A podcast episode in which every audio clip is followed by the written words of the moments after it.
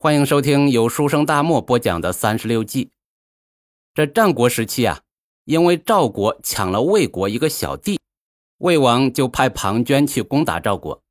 这庞涓很厉害，很快围了赵国的都城邯郸。这赵国扛不住了啊，就找他的拜把子兄弟齐国去求救。而齐国呢，这时的军师是孙膑。孙膑没有让军队到赵国的都城邯郸去解围。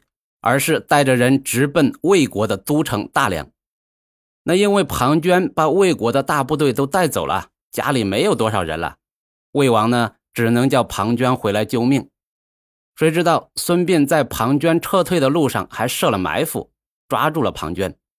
这就是历史上著名的案例，那被后人作为三十六计其中的一计，叫围魏救赵。三十六计的原文说。共敌不如分敌，敌阳不如敌阴。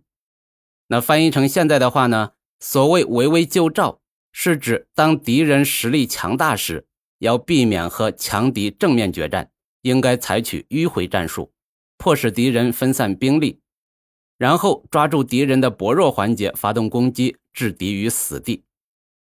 简单的说啊，就是不要像愣头青一样和别人硬碰硬，尽量的分散敌人。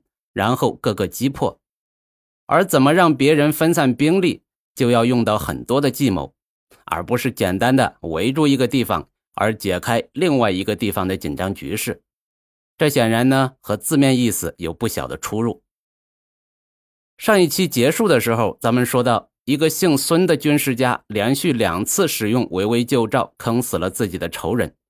那这个姓孙的军事家就是孙膑。而他的仇人就是庞涓。那怎么说孙膑连续两次用围魏救赵的战术呢？啊，不着急，咱们慢慢听。孙膑和庞涓是从同一个老师那里学的本事，他们的老师就是春秋战国时期最神秘的人鬼谷子。学成之后呢，他俩都到了魏国，但是庞涓嫉妒孙膑比自己厉害，就充分发挥出他那不要脸的精神。然后陷害善良的孙膑，最后呢，让孙膑受了鞭刑，啊，也就是割掉了两个膝盖。孙膑因此将名字由宾客的宾改成了现在的膑。孙膑又用装疯卖傻，避免被庞涓杀掉，之后在贵人相助下跑到了齐国。所以庞涓是孙膑的大仇人。接下来咱们说孙膑第二次用围魏救赵坑庞涓。第一次围魏救赵之后，这齐国军队抓住了庞涓，孙膑也没有真正的去攻打大梁。后来呢，齐国退兵，顺便还把庞涓也给放了。两年之后，楚国又去攻打韩国，弱小的韩国快被灭国了，也向齐国求救。那齐国呢，又出兵了，这次的军师依然是孙膑。孙膑再次采用围魏救赵的战术。率军袭击魏国首都大梁。庞涓得知消息后，急忙从韩国撤军返回魏国。那既然你庞涓撤兵回来了，韩国也灭不了了，那我齐军就走喽，不和你庞涓打。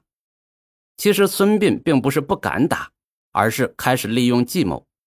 他考虑到魏国军队觉得自己很牛叉，一定会轻视齐军，而事实上呢？齐军也有怯战的名声啊，这不是啥好名声。于是孙膑采用诱敌深入的战术，引诱魏军进入埋伏圈后加以歼灭。孙膑就命令进入魏国境内的齐军，第一天埋下十万个做饭的灶，第二天呢减为五万个，第三天减为三万个。这庞涓查看齐军留下的灶之后是非常高兴，他说。我本来就知道啊，齐军胆小，进入魏国境内这才三天，齐国士兵就已经逃跑了一大半。于是呢，庞涓丢下步兵，只带领他的精锐骑兵日夜兼程追击齐军。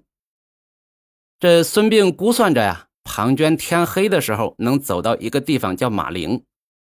马陵这个地方道路很窄，两旁又很危险。孙膑呢，让士兵砍掉一棵大树的树皮。然后在树上写了“庞涓死于此树之下”啊，这么几个字。然后命令大量弓箭手埋伏在两边，并下令天黑了看到有火光就万箭齐发。这庞涓呢，果然当天晚上赶到了砍去树皮的这个大树下面，见到写着字，那晚上看不清吗？他就点火查看到底写的啥。这没想到字还没读完，这齐军伏兵就万箭齐发。这庞涓呢，自知败局已定，最后就自杀了。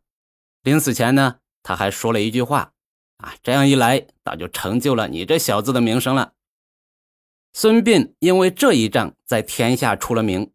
后来呢，他也写了一部兵书，叫《孙膑兵法》啊，具体内容咱们就不讲了。好了，有关孙膑连续两次用围魏救赵。坑死自己的大仇人的事儿啊，咱们就聊到这儿。下一期咱们学习借刀杀人。在现在看来有点贬义的这个成语，在三十六计里到底是什么意思呢？关注我，下期咱们接着聊。